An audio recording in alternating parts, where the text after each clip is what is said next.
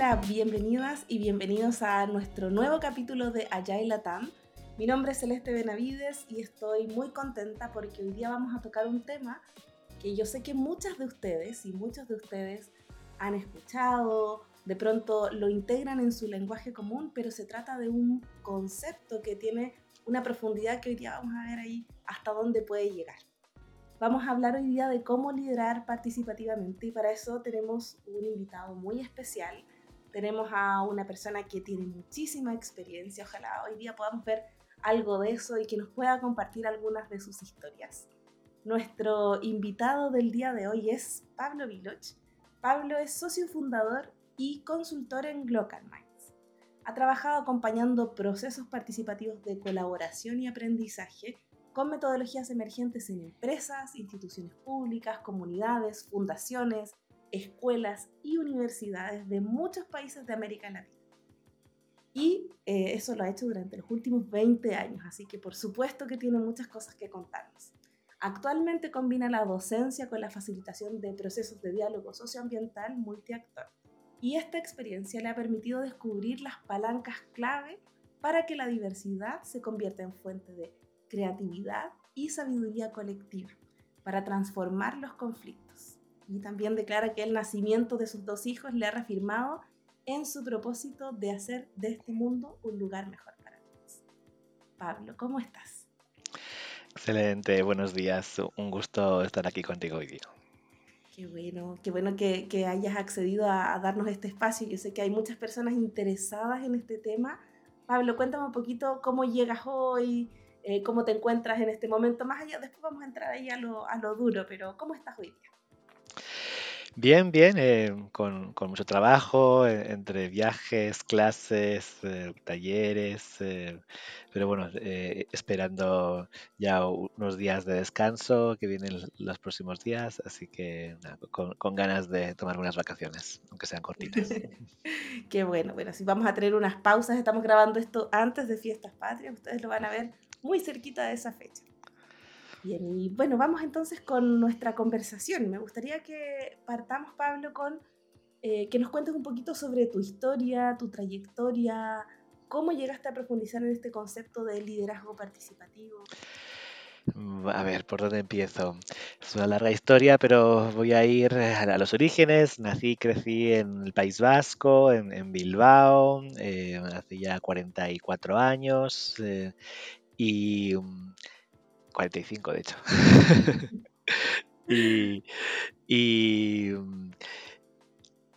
desde muy joven pues eh, me metí en, en, en, el movimiento de educación en el tiempo libre, campamentos de, verano, el movimiento de, educación para la paz, educación ambiental en, en, el País Vasco. Entonces, desde muy pequeño, pues eh, empecé a trabajar en, Gesto por la Paz de, manera voluntaria, que era un movimiento eh, pacifista en el País Vasco y bueno, pues después decidí eh, entrar a estudiar eh, económicas y empresariales, lo que sería aquí pues dirección de empresas, ingeniería comercial y tenía siempre un pie en el voluntariado, en el trabajo, en el activismo por la paz, en la educación ambiental y el otro pie pues en, en la escuela de negocios, estudiando macroeconomía, microeconomía, marketing, gestión de personas. Y bueno, eh, después, eh, el último año de carrera, me fui de intercambio a México, eh, donde estudié una especialidad de gestión intercultural en el TEC de Monterrey. Allá hice mi práctica y también hice un voluntariado con comunidades indígenas en, el, en el, la Sierra Norte de, de, Oaxaca.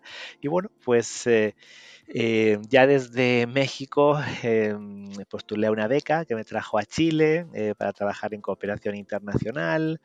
Eh, y bueno, pues en, en Chile estuve un año trabajando, eso, ayudando a, a ONGs a, a, ayudar a los fondos, a, a postular los fondos de cooperación del gobierno vasco, después, eh, bueno, me enamoré de Chile en general y una chilena en particular, y bueno, y, y aquí, y, y, me fui quedando, y bueno, después trabajé tres años en consultoría organizacional, tres años en temas de desarrollo local en, en la cordillera, y, y, fue también pues a raíz de experiencias y proyectos que, que viví eh, en, ese, en, ese trabajo de desarrollo local cordillerano, al ver la necesidad de procesos de diálogo multiactor, eh, al ver la incapacidad de las instituciones jerárquicas de enfrentar los desafíos de la sostenibilidad, pues que decidí crear Local Minds como una, consultora especializada en, acompañar, facilitar, diseñar, sistematizar procesos eh, de diálogo, de aprendizaje, de colaboración multiactor para un futuro más sostenible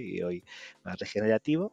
Y bueno, pues em, y, en ese marco pues también eh, estudié una maestría en, Suecia, eh, donde entré en contacto con, lo que en inglés se llama Art of Hosting, el, arte de sostener conversaciones significativas, que también se ha traducido al español pues el arte del liderazgo participativo, que es un conjunto de prácticas y principios eh, pues que permiten liberar la, sabiduría colectiva, la inteligencia colectiva y ponerla al, servicio de los desafíos de, de propósitos y del bien común, ¿no? Así que eso, eh, por sintetizar, podría estar horas hablando, pero creo que, que esa es una síntesis. Es la, la larga historia corta. Oye, qué, qué, lindo que desde tus inicios siempre tuviste como este deseo, este propósito, y se fue conectando también en tu camino. Me, me recuerda mucho este concepto que siempre habla, bueno, Steve Jobs lo habla en un discurso súper famoso, ¿no? De conectar los puntos hacia atrás de cómo ir descubriendo también en ese estudio o en las personas que conocías ahí también eh, estos mundos, estos conceptos, estas disciplinas. Eh, ¿Te acuerdas quién te presentó, no sé, el Art of Hosting, por ejemplo? Sí, sí, a ver, te, diría que llegué a las prácticas por separado. Eh, primero conocí el, espacio abierto por eh, Claudia Raffo, que es una querida amiga y que fue mi coach eh, hace ya más de dos años. y, después viví mi primer café mundial, pues también como el 2007, 2008 en, el País Vasco, en, en, un café mundial sobre, sobre migración y políticas locales escuché hablar de, la indagación apreciativa por una facilitadora eh, británica residente en Australia, que fue mi mentora, Christine Hogan. Entonces, llegué a las prácticas eh, por separado, pero la primera vez que, oí hablar de la Hosting fue, fue en, la, en, la universidad donde estudié el, máster en, Suecia, en el Instituto Tecnológico de Blekinge, eh, donde para mí fue como una inmersión en, en, nuevos marcos, conceptos. Conocí, bueno, hay, la, teoría U de, Otto Scharmer y viví mi primer entrenamiento en, Art of Hosting en febrero de 2010. Ah, mira. Oye, la historia es interesante y mm, les recuerdo a todos nuestros auditores y auditoras que ya en ocho minutos llevamos un montón de conceptos comentados y eh, así que vayan tomando nota. Recuerden que Toda esta información también la encuentran en nuestro blog, en inspiritlatam.com, así que si se perdieron de algún concepto, ahí vamos a, dejar la ruta para que puedan seguir profundizando. Eh, Pablo, y bueno, volvamos un poquito al tema del liderazgo participativo que mencionaste ahí una breve descripción, porque hay muchas de las personas que trabajan en agilidad y en temas afines que también nos escuchan, que conocen algunas de estas dinámicas, el espacio abierto, open space, el liderazgo participativo como concepto, pero muchas veces no saben que proviene también de una corriente, de una disciplina que tiene varios, eh, alta profundidad, mucho más que simplemente el, el, nombre o el título. Entonces, ¿nos podrías contar a qué te refieres o a qué nos referimos cuando hablamos de liderazgo participativo? Bien, eh, lo primero que, que debo decir que, que, claro, este, este concepto, este enfoque se circunscribe dentro de, de las mirada más sistémica del desarrollo organizacional, que no es una competencia individual, sino que es una capacidad colectiva, es una concepción distribuida de, la capacidad de agenciar, de co-crear el futuro que realmente queremos. Esa es la, definición que, entrega Peter Senge de liderazgo, la capacidad de un colectivo de co-crear el futuro que quiere vivir. Eh, para mí es una definición que, me hace sentir en, hoy día, ¿no? Una, una capacidad colectiva de, de agenciar, de co-crear el futuro que queremos vivir. Y en esa creación o desarrollo de capacidad colectiva, ¿cómo intervienen a lo mejor algunas herramientas o, personas que pueden ayudar a los grupos a, desarrollarla? A ver, eh, claro, las herramientas, las técnicas, los métodos pues son, eso, herramientas que, al final los usan las personas, ¿no? Y, es desde dónde operan las personas los que puede marcar una, diferencia o no, ¿no? Si solo me quedo en, la superficialidad, en la puntita del iceberg, puedo, puedo estar jugando el juego nuevo, pero con las reglas antiguas. ¿no? Eh, creo que, tan importante es el, qué y el cómo, como el, para qué y el desde dónde. Eh, entonces, eh, efectivamente, a ver, ha, habido un conjunto de prácticas que no son nuevas, llevan más de 20, 25 años utilizándose en distintos países del, del mundo que hoy día em, se engloban dentro de lo que algunos autores llaman el, desarrollo organizacional emergente en contraposición al, desarrollo organizacional diagnóstico. En el fondo, todos estos, em, todas estas prácticas del café mundial, del espacio abierto, de la indagación apreciativa, em, de la teoría U y, muchas otras más, eh, hunden sus raíces en una concepción más eh, em, eh, emergente, ¿no? en el fondo, eh, en, una, en una mirada más constructivista de la, de la sociedad, en una, en una fenomenología más que, que, tiene que ver con, con la, organización como un sistema como si fuera un sistema vivo, ¿no? Eh, con, una mirada más orgánica ¿no? del, entendimiento de los procesos de cambio. Pablo, y en esa línea, ¿qué habilidades, capacidades crees tú que debiesen empezar a trabajar las personas que nos llaman la atención estos métodos y para no quedarnos, como dices tú, no en esto del el juego, eh, el juego nuevo con las reglas antiguas o con la mentalidad antigua? Sí, a ver, para mí creo que tiene que ver con, con entender los principios donde se enraizan las técnicas y, los métodos. ¿no? Es, fácil copiar y pegar una receta, pero, pero lo, difícil es como encarnar los principios eh, eh, y hacerlos carne, en el fondo, eh, operar desde lo que ahora llaman mindset, la mentalidad, el conjunto de, principios que, están detrás del, del método. ¿no? Eh, creo que para mí es, es una habilidad que, tiene que ver mucho más con, profundizar la práctica, con pulir la práctica, con reflexionar sobre la práctica, que con una habilidad de, por sí. ¿no? ¿Y qué nos puedes contar en tu experiencia de cómo tú has profundizado en esos principios? Cuando, o sea, a lo mejor alguna situación que fue súper eh, bisagra y te ayudó a entender mejor, a encarnarlo, a incorporarlo. Mm. Cuéntanos un poquito de, de tú cómo. Uf, eh, difícil. A ver, hay, hay un autor que, que es de nombre impronunciable, eh, Miyagi, así, el, el, el, que habla del flow, ¿no? Eh, del, ese estado de, fluidez eh, en, el que nos conecta, en el que el presente se expande, uno se conecta y está presente, totalmente presente en la tarea. Y ese estado de flow se da cuando, cuando el, nivel de desafío que enfrentas pues está a la altura de tus capacidades, ¿no? Y tus capacidades están a la, altura del, del, desafío. Porque si, si el desafío está por encima de tus capacidades, pues te sientes abrumado si, si, el desafío está por debajo de tus capacidades, pues te aburres, no hay desafío. Entonces, eh, para mí creo que ha sido pues esos últimos 15 años de, estar permanentemente en ese, o sea, no permanentemente, pero cada nuevo desafío pues eh, me colocaba o, a veces me, me, sacaba de la zona de confort, pero de alguna manera el, ir aceptando desafíos, proyectos que, me, situaban eh, eh, como en, la frontera, ¿no? de, salir de lo que sé e incluso tener que, rediseñar las prácticas, tener que, ir de alguna manera desapegarse al, método, desapegarse al, procedimiento, al ritual, a la receta y, y ver que realmente de todo lo que hay aquí, qué, tengo que quitar y con qué me quedo. Eh, no sé, pues desde, no sé, una vez me tocó facilitar un espacio abierto. Eh, que no sabíamos cuánta gente iba a llegar. Eh, la noche anterior se habían inscrito 2.000 personas y, y, la pregunta era, bueno, pues ¿ponemos sillas o no, o, no ponemos sillas? ¿Tenemos que poner 2.000 sillas o no? Entonces, las, las personas más ortodoxas del, método decían, no, no, hay, hay, que, hay que poner 2.000 sillas porque, porque el, método dice que tiene que haber círculo de sillas. Entonces yo fui, pregunté a la comunidad de práctica, a ver, las sillas son un elemento fundamental, se puede hacer con cojines en el suelo. Y me decían, no, mira, el principio fundamental es la autoorganización. Si hay exceso de sillas, vas a colocar una barrera a la autoorganización. Entonces, bueno, pues hicimos finalmente sin sillas y, funcionó.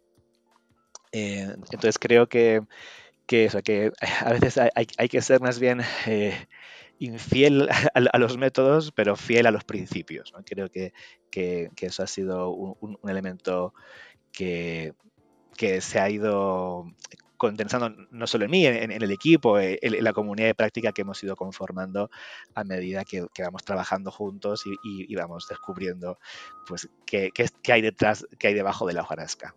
Mm, qué interesante porque te escucho mucho de, autodescubrimiento, de, trabajo personal, pero en grupo a la vez. mencionas bastante el tema de la comunidad. Eh, ¿Cómo es esa comunidad? ¿Cómo, ¿Cómo empezaste a participar de ella?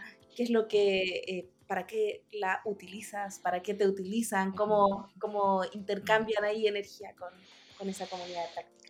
Sí, a ver, em, eh, hay, a ver hay, hay, varios círculos y, redes que se entraman ¿no? en, esta, en esto que, llamamos comunidad. Por un lado está la comunidad global de práctica de, que, cultiva y practica el, Art of Hosting, el arte del liderazgo participativo, que no sé, en el grupo de Facebook hoy debe haber, no sé, 10.000, 15.000 personas, ya, ya, perdí la cuenta, y bueno, y, hay, hay, círculos que han hecho el entrenamiento en cada país, no sé, en, Chile pues hay, hay un grupo en Facebook, no sé, unas 300 personas, hay grupos de WhatsApp eh, de Argentina, en Argentina cada vez que hay un entrenamiento se arma un grupo de WhatsApp. Eh, y bueno, pues a mí en los últimos 15 años me ha tocado recorrer eh, América Latina formando y facilitando facilitadores o personas en, estas prácticas, en, este enfoque. Y entonces, por un lado, está la comunidad global, están las comunidades más bien de cada país o de cada encuentro. Hay hay, distintos grupos y canales de, Facebook y de, WhatsApp. Eh, también en concreto, pues en, la consultora que, fundé hace 15 años en, Local Minds, pues también eh, dentro del equipo pues se va formando una comunidad práctica muy ecléctica donde, donde mezclamos enfoques y enfoques y prácticas y métodos y, creamos unos propios eh, y ahí también pues semana a semana, taller a taller, incorporando como la práctica de la reflexión continua sobre la práctica, ¿no? Como después de cada taller, debriefing, feedback, como dicen los, agilistas, como eh, retrospectivas, ¿no? sí, el fondo eh, mucho compartir conocimiento, muchas bibliotecas compartidas, drives, Dropbox, pero también como en, encuentros eh, eh, y también sistematizar, documentar experiencias, casos, compartirlos en congresos, en seminarios.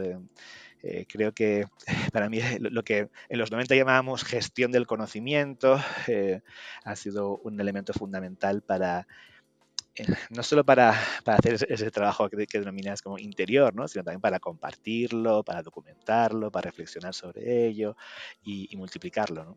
Qué bonito, qué bonito. Yo, em, bueno, para contarles también a nuestros auditores, el, uy, no, no saqué la cuenta del año, pero yo creo que, ¿te acuerdas cuándo fue el Art of Hosting que hicieron acá en Santiago, en Las Condes?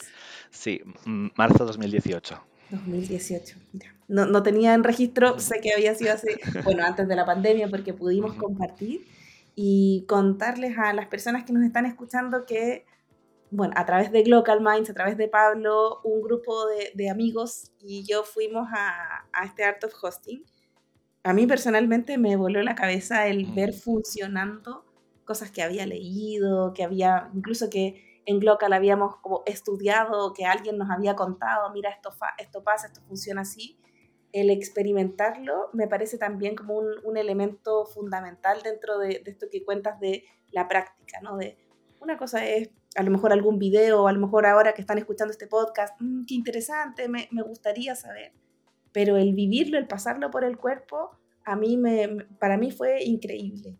Y de hecho nos pasaba, porque había mucha gente, nosotros éramos, no sé, cuatro o cinco agilistas y nos sentíamos como los corporativos de todo el espacio, lo que no nos suele pasar en, eh, en general cuando vamos a la organización voy a exagerar y hacer muchas comillas con esto, pero el ir con zapatillas ya es totalmente disruptivo en algunos espacios, entonces como eh, aquí estábamos en otro lugar y en verdad fue muy interesante conocerlo y vivirlo. Em, Pablo, ¿cómo es que se puede empezar a, crear este espacio, a lo mejor en lo local? Quizá ya existe, entonces yo te pregunto, ¿cómo, cómo va funcionando esto en las distintas comunidades, ya que en este podcast nos escuchan desde distintos países de Latinoamérica, Sé que en Argentina están haciendo bastantes cosas como levantando eh, estos espacios para responder preguntas convocantes. ¿Cómo funciona la red en términos de los eventos a los cuales a lo mejor quienes nos escuchan podrían participar?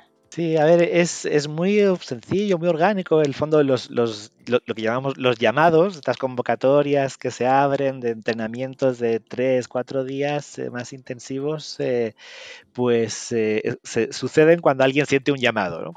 cuando alguien siente así como un, un, impulso vital de, uy, me gustaría convocar un encuentro, eh, invitar a, ciertas personas. Entonces, lo primero que hay es, un llamado, una necesidad, un impulso, un quiebre, un dolor, una oportunidad. Eh, a partir de ahí, bueno, pues se pide ayuda, ¿no? no se puede hacer solo, se pide ayuda, generalmente pues a, alguien con experiencia en el país eh, o en el continente, y en general se, arma un, equipo anfitrión de, tres, cuatro, cinco personas en función, o seis, en función de, la cantidad de personas que, se quiera convocar. Eh, no hay un mínimo o un máximo, que den los números y que, que se autosostenga el, el, evento y, bueno, y, después hay un proceso como de, discernir, de, destilar colectivamente, conjuntamente en, ese equipo anfitrión cuál, cuál podría ser la pregunta, el propósito del encuentro, eh, la pregunta convocante que le da sentido a las conversaciones que ahí van a suceder a partir de sentir el, entorno, el contexto, eh, las necesidades, las oportunidades, los desafíos y, bueno, y después se pone un, lugar, se busca un lugar, se pone una fecha y, se convoca, generalmente con, pues, recomiendo con mínimo dos meses, ojalá tres, de anticipación. Y bueno, hay, alguien que se tiene que encargar de, las inscripciones, como, como todo evento, ¿no? Y, bueno, y, después pues llega la gente y sucede el entrenamiento, sucede, la magia, que dicen. Y, bueno, y, ya con, el mero hecho de, haber participado en un entrenamiento, pues si, lo deseas, puedes seguir siendo parte de, de, esta comunidad global de práctica y bueno, y, ahí entras a los grupos de WhatsApp o de Facebook que, que desees y bueno, y, hay, creo que hay, hay hasta de, Telegram, yo todavía no me, he metido a los de Telegram, ya muchos canales para mí. pero bueno, pues eso, eso es lo que puedo contar. Eh, es, es, muy sencillo, pero vamos, se requiere pues el, el, el, impulso vital lo suficientemente intenso como para sostener un esfuerzo de, de convocar y, y, sostener un, un evento de, de, tres días. Mm. ¿Y qué pasa después? Porque hay todo un, bueno, se generan conversaciones, vemos que se gatilla con esta pregunta y después en algún momento eh, termina, ¿qué ocurre? ¿Qué hay? ¿Hay algo, algo tangible? ¿Fue la conversación? ¿Me llevo mi propia experiencia?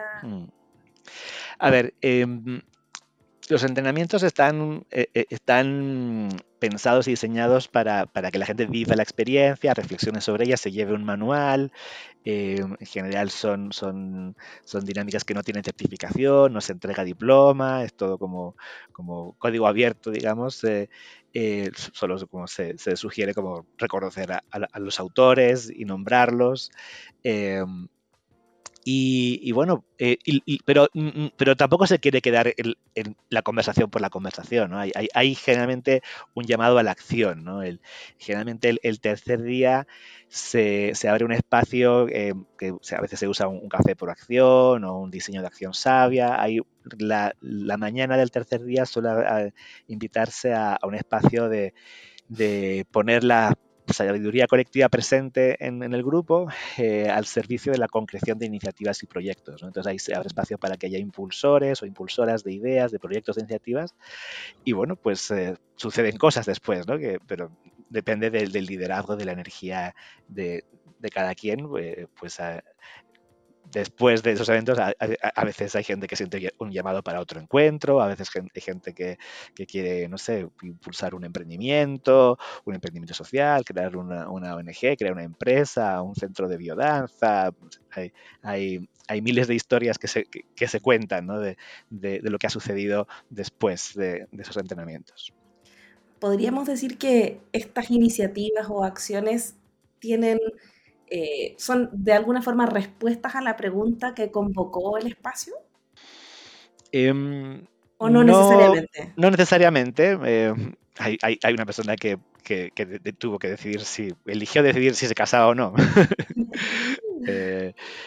Em, no, o sea, generalmente la gente que, llega al evento llega como resonando o interpelado por la pregunta, pero bueno, a veces en las conversaciones surgen otras iniciativas que, alguien ya venía masticando desde antes y, ve que, es una oportunidad, una plataforma para, para apoyar esa concreción. Entonces, no es, no es obligatorio. Eh, si, surge muy bien, pero si no.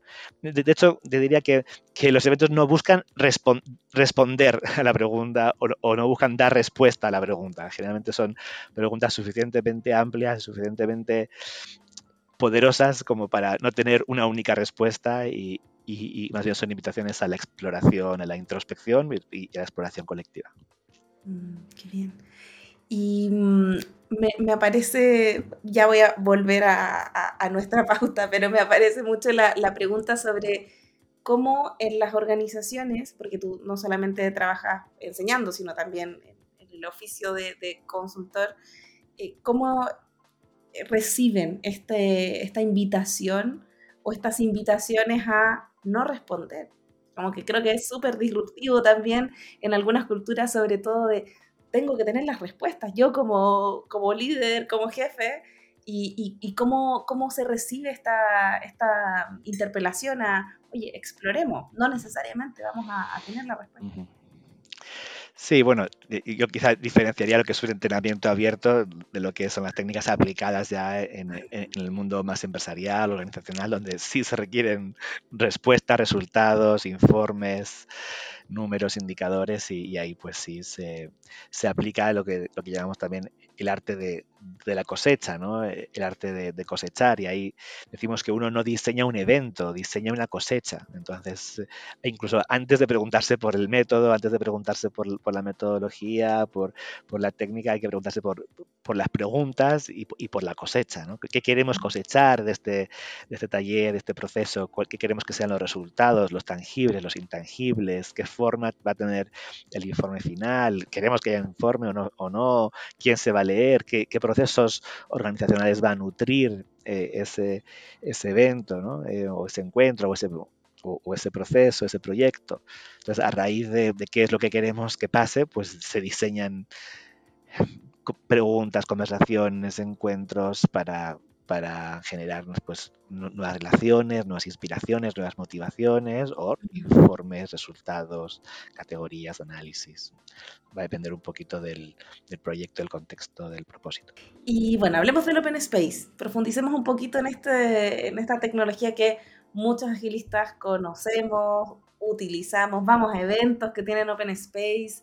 Cuéntanos de dónde nace, el propósito, o qué experiencia, ya nos contaste una, pero a ver si hay otra por ahí que, nos puedan ayudar a comprender mejor el, cómo es, desde alguien que, no proviene obviamente de, la agilidad, sino que lo conoce en su génesis. Bueno, si vamos al, origen, pues tenemos que referirnos a Harrison Owen, un estadounidense, ya diría que nonagenario, eh, eh, imagínenselo así con, su gorro tejano. Eh, él es, más bien parco en palabras, eh, diría que hasta tímido. Eh, y él, eh, bueno, pues en, su juventud estuvo en, los cuerpos de paz en África, fue voluntario, observó que allá en, las aldeas se reunían en círculo para conversar de los temas importantes, estudió también teología comparada y bueno, en los 90 llegó a organizar muchas conferencias congresos de de transformación organizacional. ¿no? Entonces pasaba mucho tiempo em, leyendo abstracts, seleccionando ponentes, mirando ponencias, eligiendo expertos. Y un día, eh, cuenta la leyenda que se tomaba dos martinis y después de una conferencia estaba leyéndose las típicas encuestas eh, de satisfacción del, evento, donde uno evalúa si te gustaron los las galletas, el café, los, eventos, y, vio que, que, lo que más... él cuenta que fue como una epifanía, ¿no? Eh, que se dio cuenta de lo que la gente más valoraba de, los eventos eran los coffee breaks. Entonces eh, dijo, bueno, entonces hagamos eventos en, formato de coffee break, donde la gente pueda moverse libremente, de conversación en conversación, poner los temas que le interesan. Eh, y bueno, y se acordó pues que, que en, África se reunían en círculos, se acordó también de los principios de, la espiritualidad hindú, entonces tomó los principios, tomó, tomó los círculos y, él, él, no dice ni que creó ni que inventó el, el espacio sino que lo, lo descubrió, ¿no? En el fondo lo, y, lo empaquetó para, para poder eh, eh, diseminarlo. Eh, cuando vino a Chile en, el 2011, cada año se hace como un WOSONOS, que es el espacio, espacio abierto mundial sobre espacio abierto, donde llegan nerds del espacio abierto de todo el mundo y, se reúnen durante cuatro o cinco días en un espacio abierto de cuatro o cinco días a conversar sobre desafíos y oportunidades del espacio abierto en el mundo. Y, y vino a Chile, hicimos una, una rogativa mapuche al, inicio y dijo, bueno, ellos ya vivían en el espacio abierto, mucho antes de, la llegada de, los españoles. Entonces, em, eh, bueno, entonces, ¿para qué es? Bueno, pues es una técnica participativa que sirve para que eh, funciona mejor cuando actores múltiples y diversos enfrentan desafíos complejos y urgentes. Eh, es una, igual tiene una estructura, no es desestructurado, porque tiene una, una estructura, pero es la estructura mínima necesaria para que la autoorganización pueda fluir y emerger. Eh, hay, un momento de, círculo donde se, proponen los principios, el, principio de, de bueno, de, quien, quiera que llegue es la persona correcta, quien, cuando sea que suceda es el momento adecuado, lo que, lo que suceda es, lo que tuvo que, es lo que tenía que ocurrir, ¿no? es lo único que pudo haber sucedido y cuando termina está terminado.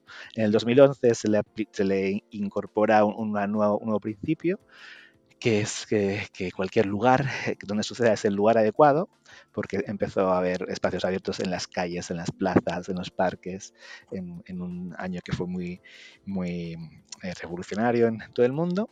Y eh, y bueno, y, una única ley, ¿no? que es la ley de los dos pies, que te invita a, la libre búsqueda de sentido, ¿no? a, moverte libremente de conversación en conversación, eh, queriendo aprender o queriendo aportar, eh, que te invita a, si, si, es que la conversación donde estás no te aporta o tú no aprendes, no te hace sentido estar ahí, bueno, tomas tus dos pies, un pie de pasión, un pie de responsabilidad y tienes todo el derecho a moverte a otra conversación. Em, después hay un momento en que se se, construye la agenda, se, plantean los temas de conversación, después hay un momento de autoorganización donde, donde suceden muchas conversaciones en paralelo y después se cierra con un círculo eh, con un círculo de, cosecha donde, donde se, se, pone en común lo, aprendido, lo descubierto. E, eso en, una síntesis un poco eh, breve. ¿Y alguna de tus experiencias que tú hayas dicho, oye, este espacio abierto no sé si será el primero o, uno de los últimos, ya cuando también has desarrollado y has visto maestría en tus colegas y en ti también? ¿Cuál es el que tú dices, oye, atesoro este momento? ¿Por qué? Sí, a ver, si, si pudiera seleccionar eh, los espacios abiertos que más... Eh, más me han desafiado han sido los más grandes, los que generan más adrenalina, alrededor de 500 personas, eh, pues en la estación Mapocho, en la Casa Piedra, con perfiles distintos, uno con gente de la sociedad civil, otro con gente del mundo empresarial. Em, y yo te diría que el principal desafío antes del evento e, es, eh, mantener eh, o darle seguridad al, cliente, contener su ansiedad, invitarle a confiar en la capacidad de autoorganización, el asegurar pues, que toda la logística esté al servicio. Eh, lo único que puedes que puedes controlar así eh, en el espacio abierto es diseñar bien la pregunta, ¿no? Hablamos de destilar la pregunta, de, transformar el, desafío eh, del encuentro en una pregunta, el propósito del encuentro en una pregunta convocante, lo suficientemente amplia donde quepan todos los, temas que la gente pueda traer al, encuentro, eh, diseñar mecanismos de cosecha adecuados, livianos, pero, al mismo tiempo contundentes, eh, que sirvan al propósito del, encuentro. Eh, para mí, yo, te diría que, esas son como algunas de las claves de esos dos eventos más grandes. Y ahí, eh, bueno, mencionas la ansiedad del cliente. ¿Cuáles son las razones que más frecuentemente se repiten para que se genere esta ansiedad o esto de parece que no estamos yendo a ninguna parte, como que la gente anda media perdida. ¿Por, qué, ¿Por qué pasa eso frecuentemente y cómo lo has resuelto o no resuelto? Claro, en general el, cliente no llega y te pide, hola, quiero un open space, ¿no?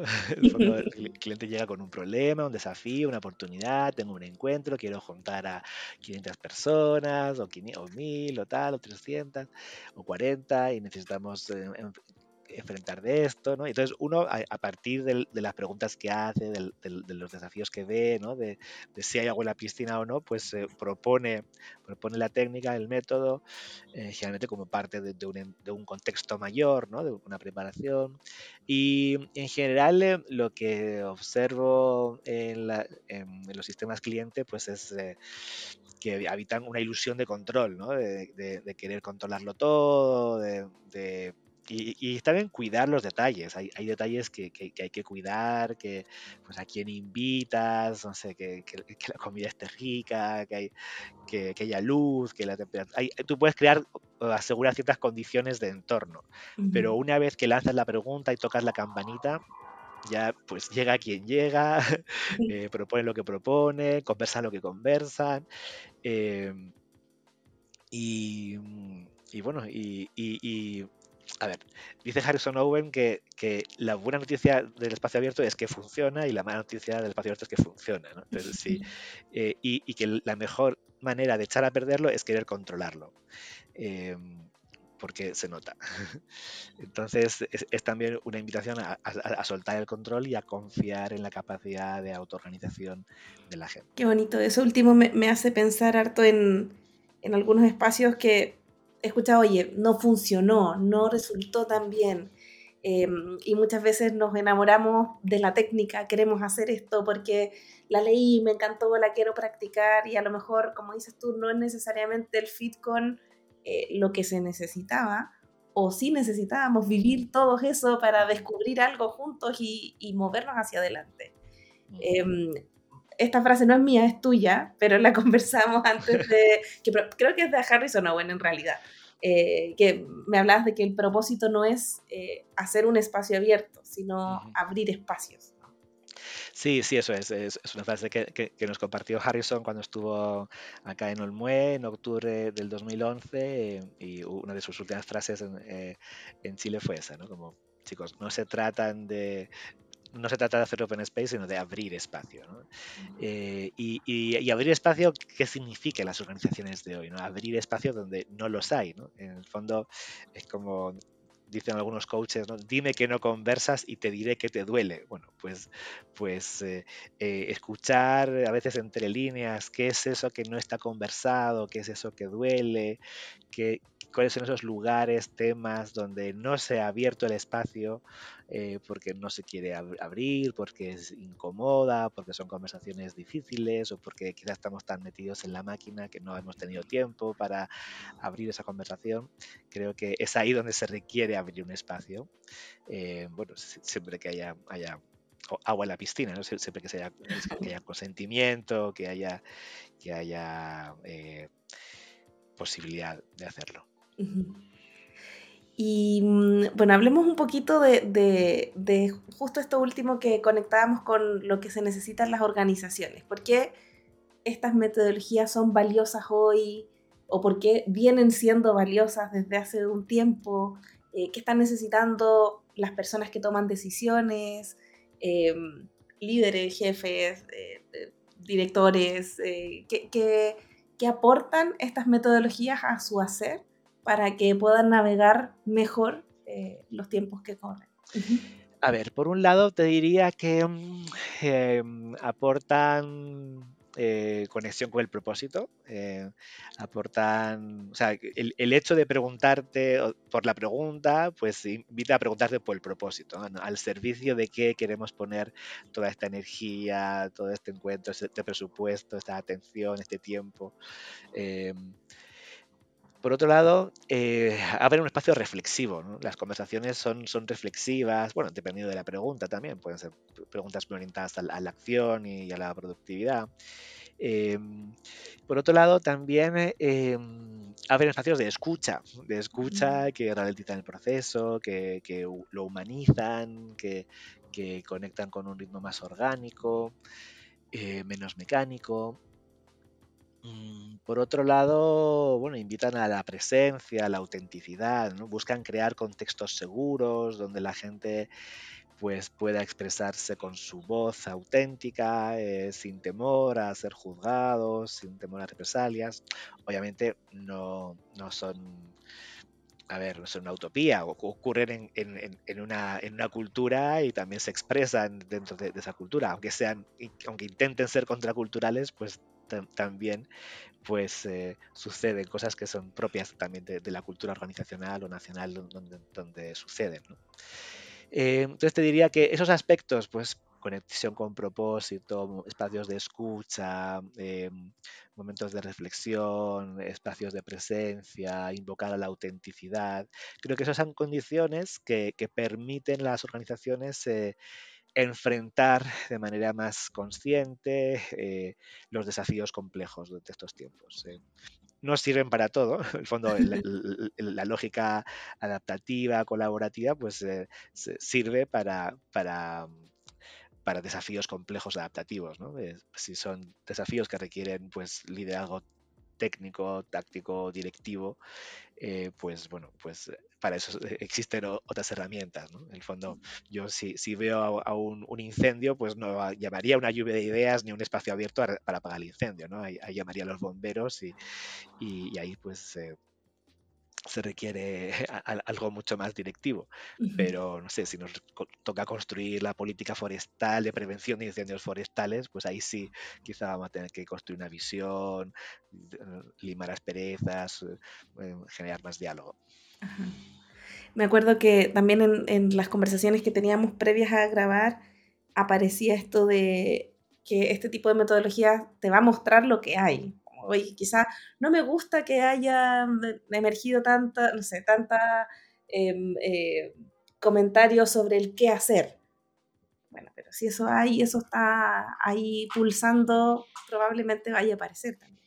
Y, sí, sí, es verdad. Y con respecto a, a Global Minds, hablemos un poquito de, de, ustedes. Eh, ¿A qué se dedican? ¿Cuáles son sus ámbitos de acción? Qué es lo que más te emociona que están haciendo hoy día para que quienes nos escuchan también conozcan de, sobre Global Minds. Claro, bueno, Global Minds eh, nace casi hace 15 años, en, ahora el, en octubre cumple 15 años. Em, es, em, tiene varias capas, ¿no? Porque tiene varias personalidades jurídicas, hoy día tiene una fundación, Global Minds, que, que eh, recibe eh, donaciones de filantropía ambiental estadounidense para fortalecer organizaciones del borde costero y, fue diseñada y, creada para, para, poner estas prácticas al servicio de quienes no pueden pagarlas. Em, eh, para trabajar con comunidades en los territorios, en temas de regeneración, de resiliencia, para formar agentes de cambio en, esos territorios. Em, después está la consultora, eh, que también tiene dos personalidades jurídicas, una SPA y una sociedad limitada ahora para poder facturar sin IVA. Em, y, bueno, pues em, en los últimos años hemos trabajado harto con el sector público, eh, porque en los últimos siete años teníamos un, convenio marco que nos permitía un fast track, una contratación directa, porque estaban todos los precios eh, más bien publicados y transparentes. Entonces ha, habido mucho trabajo con, ministerios, con, servicios públicos, con municipalidades, en el ámbito de la educación, de la salud, del medio ambiente. Eh, hemos trabajado con proyectos con el BID también, con el Banco Interamericano de Desarrollo, en diálogos regionales para el empoderamiento climático, para la reforma tributaria, para la reflexión, los diálogos eh, ciudadanos sobre nuevos modelos de, desarrollo, nuevas estrategias de desarrollo productivo. En el fondo ha, habido proyectos que han tenido que ver más bien con la política pública, eh, también con el mundo de la sociedad civil, con universidades, hemos trabajado harto con, la Universidad Católica, en, todo lo que es el tema de sustentabilidad y la red de campos sustentables. Pero te diría, el, proyecto que hoy día a mí personalmente me ha metido entusiasmado es un proyecto que hoy día se, eh, está sucediendo en la región de Coquimbo, que se llama Regeneremos Coquimbo, que... Em, en el cual nosotros estamos acompañando a, tres comunidades de tres localidades, una en cada cuenca, en el río Choapa, en el, Limarí eh, y en Elqui, eh, en el que bueno, cada comunidad pues, ha vivido un proceso de fortalecimiento y, de, y están eligiendo ahora qué iniciativas comunitarias van a ser apoyadas y financiadas de restauración de, y de regeneración en su cuenca, en, su bioregión. Y bueno, pues eh, estamos acompañando ese proceso. A mí me, me gusta mucho pues acompañar y, ver cómo, cómo se van tejiendo eh, las confianzas y fortaleciendo el campo social en, esos territorios. Qué hermoso. Yo soy de Coquimbo, así que me, me, conecta mucho. Qué lindo, qué lindo lo que, lo que están haciendo. Pablo, y bueno, ya nos estamos acercando hacia el final. ¿Qué estás aprendiendo últimamente? Puede ser podcast, libro, YouTube. No tiene que ser de esto que estamos hablando, puede ser de otra cosa que también te tenga entusiasmado. Mm. Uy, estoy. Yo nunca puedo leer un, libro al mismo tiempo.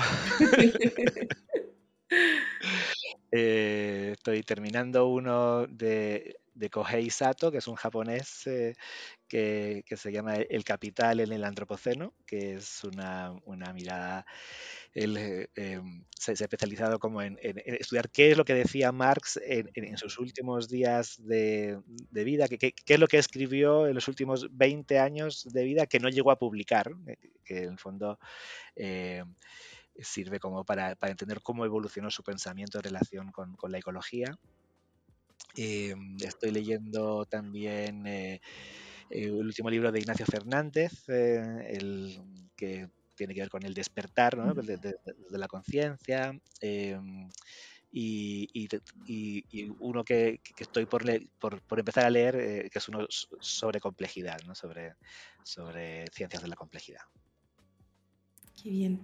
Y bueno, también tenemos una sección que es eh, un diccionario donde vamos recolectando conceptos ahí que nuestras invitadas e invitados son expertos y yo sé que es difícil de decir en breve, pero el concepto que elegimos es teoría U. ¿Qué es teoría U? Teoría U. A ver, es, para mí es un marco de distinciones que te permite eh, interpretar, darle sentido, diseñar, intervenir procesos de transformación individual y colectiva. Eh, eh, por tanto, es, un marco, en realidad es un metamarco, porque tiene, tiene varios marcos, eh, y si uno lee, el libro de Charmer, pues va, a encontrar que, no es algo que, nace desde entre cuatro paredes. ¿no? Lo que hizo Charmer para escribir este libro fue entrevistar a más de 100 líderes transformadores que habían no solo transformado sus organizaciones, sino sus campos de acción. ¿no? Entrevistó a personajes del ámbito de la política, de la economía, de la empresa, del deporte, del arte, de la cultura, de la terapia. Entrevistó a un chileno también, entrevistó a Francisco Varela, entrevistó al Dalai Lama, a Bill Clinton, a basquetbolistas de la NBA. Y, y básicamente lo que hacen en esas entrevistas es preguntarles ¿no? Eh, qué es lo que hacen, cómo lo hacen, pero desde dónde lo hacen. No, eh, no solo se, se, se pregunta por, por, las prácticas o los métodos, sino desde qué lugar interior operan, eh, cómo se conectan con el propósito, qué hacen para reinspirarse. ¿no? Y, y, es a partir de, de, encontrar patrones comunes en esas entrevistas eh, que, que encuentra que esas personas que logran liderar procesos de transformación, pues operan desde un estado que él denomina presencia, que en inglés hace un juego de palabras entre presencing, que es presencial, pero también presentir, ¿no? es como intuir las posibilidades futuras. Entonces se encuentra que en ese estado de, presencia, pues se adquiere eh, mediante una, mente abierta, una voluntad abierta, o, una mente abierta, un corazón abierto y una voluntad abierta, que después lo redenomina curiosidad, compasión y coraje. Eh, y bueno, y, y, y, establece pues una serie de movimientos, de marcos, de habilidades para, para sumergirse en ese proceso, que podríamos resumir en tres, ¿no? Uno, sumergirse en, en, un sistema, observar, observar, observar, escuchar, escuchar, escuchar, abrir la mente, abrir el corazón, dejarse conmover, conectarse con, con, con, la voluntad, adquirir una conciencia sistémica, sentir que perteneces a un sistema mayor eh, y a partir de ahí pues eh, conectarte con, la mejor versión futura, con la mejor versión del futuro posible y a partir de ahí co-crear, aprender, prototipar, evolucionar. ¿no? Eh, eh, puedes eh, encontrar muchos paralelismos entre la teoría U y, y, y, el design thinking, porque de hecho entrevistó también a, a uno de los fundadores de IDEO, de, de IDEO, de la consultora estadounidense de, de diseño y, y bueno. Eh, entrevistó también a Carl Henrik Robert, a Peter Senge, que fue uno de sus mentores. Así que eso, en síntesis, eh, creo que es, es, es, mucho más que una teoría y lo más potente son las prácticas que, que propone. Yo sugeriría ir directamente al capítulo 21 del libro, donde habla de principios y prácticas para vivirse el proceso del aula. Excelente. Y justo con eso último, ¿a quién podemos seguir? Relacionado a los temas que hemos hablado, que tú nos dijo, oye, estas personas por favor, son mis mentores, son mis referentes. Mm, hay muchos. A ver, voy a nombrar eh, primero mujeres. Eh, Juanita Brown de, de, del Café Mundial, eh, Margaret Whitley del Liderazgo y Nueva Ciencia, Innovación Social, em, a Nora Bateson en todos los temas de complejidad y transcontextualidad, a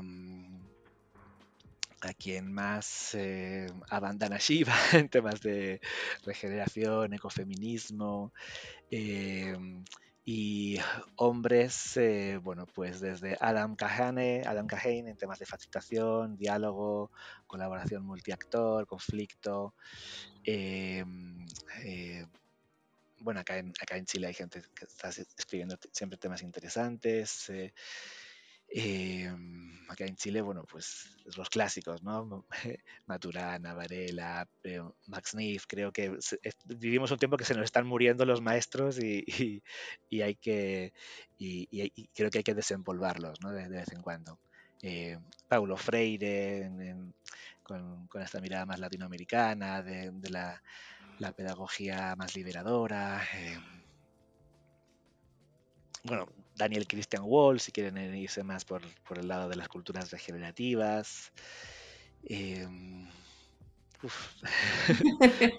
Son muchos. Nos queda ahí una, una larga tarea. Recuerdo que eh, a quienes nos están escuchando, que si no captaron algún nombre, en el artículo de blog que tenemos en nuestro sitio web va a quedar todo ahí vinculado, así que saliendo de esto me voy inmediatamente a investigar para dejarles todos los links. Eh, Pablo, ¿dónde te encuentran las personas? ¿El LinkedIn? ¿Dónde te siguen? ¿Algún sitio web? ¿Cómo quienes te escucharon y quieren seguir en contacto o buscar de ti, eh, dónde te pueden encontrar? Claro, eh, bueno, en Instagram Pvilloch, eh, LinkedIn Pablo Villoch, en Facebook también Pablo Villoch, Pablo José Villoch Bayoda, ahí estoy con todos los nombres y apellidos.